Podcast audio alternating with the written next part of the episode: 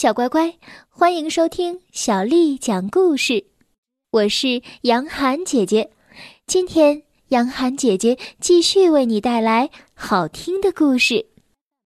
接下来就让我们听听法国的克莱尔·克莱蒙和法国的罗宾一起写的这个故事。换个妈妈会怎么样？是由周国强这位大朋友为我们翻译的。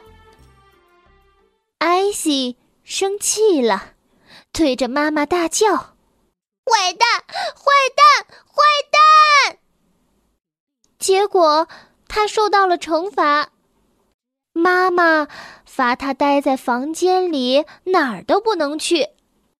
我受不了了，妈妈太坏了。有的时候，我好想换个妈妈。他对猫咪布风诉苦说：“要是要是让我挑另一个人做妈妈，啊，会怎么样呢？”哦，一大群的妈妈已经在艾希的房间门口排起了长队。他们有的温和，有的自信，有的紧张，有的沉着。这些妈妈都多么想被艾希选上！咚咚咚，进来！艾希说。这个时候，一位妈妈进来了，激动的满脸通红。艾希趾高气扬的问道：“请告诉我，您都会做些什么？”那位妈妈开始用非常温柔的声音讲起了故事。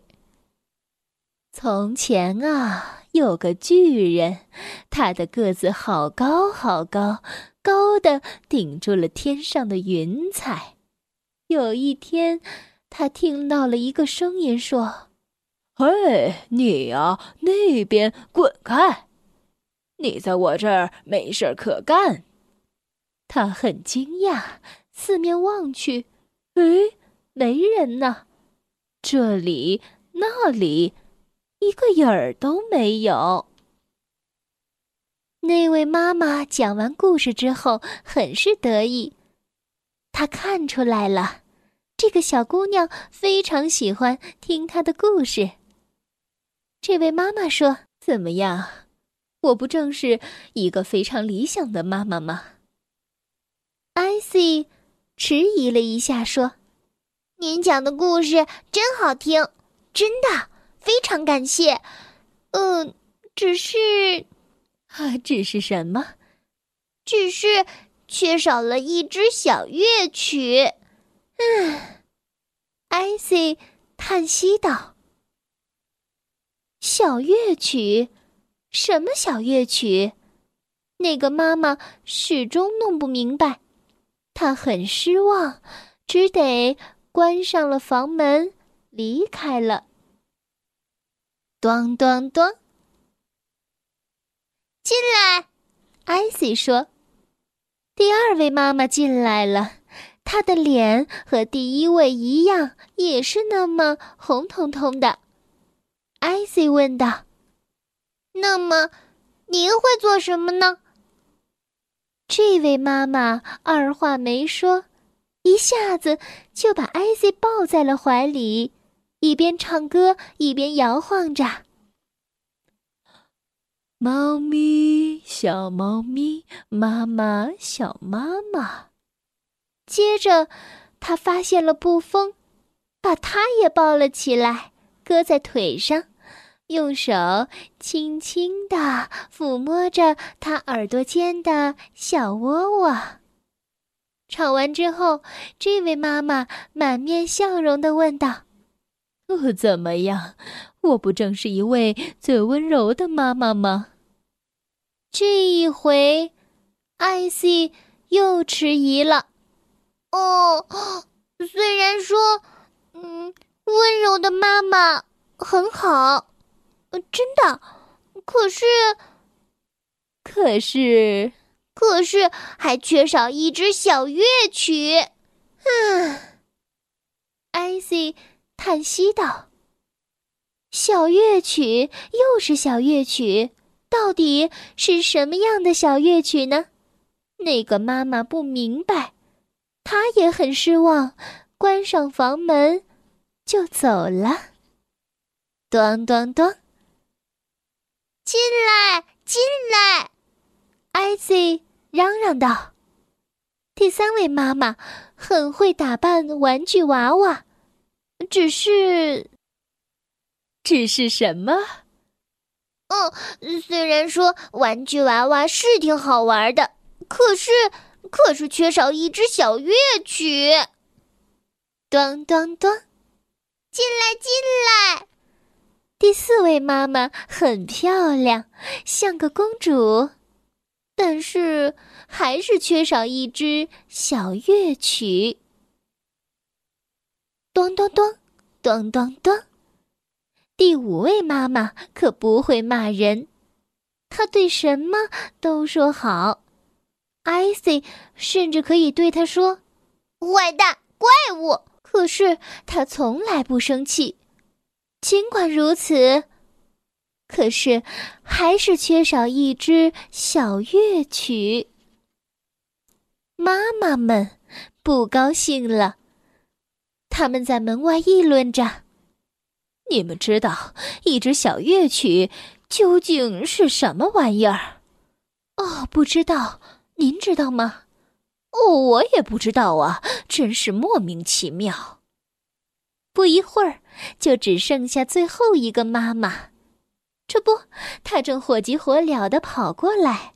“啊，我嘛。”他气喘吁吁的说：“我是可以做炸薯条的高手哦。”没错，这位妈妈拿起土豆开始削皮，然后切成条条，再撒上盐，然后放进了油锅里。哇，好快呀！她给艾希和布风在很短的时间之内端来了满满一大盘的炸薯条。艾希说：“哦哦，太好吃了！我从来没有吃到过这么好吃的炸薯条。”这位妈妈宣称：“谁都挡不住我炸的薯条的诱惑。怎么样？我不正是最可口、最鲜美、最好吃、最够味儿、最最出众的妈妈吗？”哦，换句话说。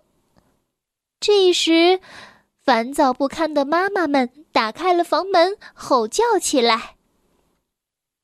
炸薯条里也没有小乐曲，不是吗？艾希伤心的承认：“嗯，是的，是这样的。”突然，一个愤怒的妈妈扑向了艾希，“那就看我的吧！”他咬牙切齿地说：“我还很会打屁股，而且还能打出一支小乐曲来呢。”艾希拔腿就跑：“救命啊！救命啊！妈妈救我！”艾希的小猫布风趴到了这位愤怒妈妈的头上，阻止了他。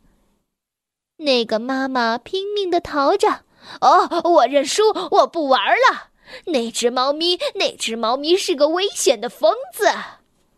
哦，经过了这件事情，艾希都快被吓死了。艾希抱着布风说：“亲爱的猫咪，你懂了吧？嗯，你知道有这支小乐曲，比如说，在你和我之间，你听到了这支小乐曲。”在我和我妈妈、爸爸之间，你也听到了这支小乐曲。没错，在最最相爱的人之间，都会有一支小乐曲。小朋友们，你们听听看，你听到了吗？艾希其实还是喜欢自己的妈妈，他对妈妈说：“妈妈。”你知道吗？我爱你。收音机前，亲爱的小朋友们，听完了这个故事，你还想换妈妈吗？小乖乖，今天的故事就为你讲到这儿了。如果你想听到更多的中文或者是英文的原版故事，欢迎添加小丽的微信公众账号“爱读童书妈妈小丽”。接下来又到了杨涵姐姐为你读诗的时间了。今天我要为你读的是王维写的。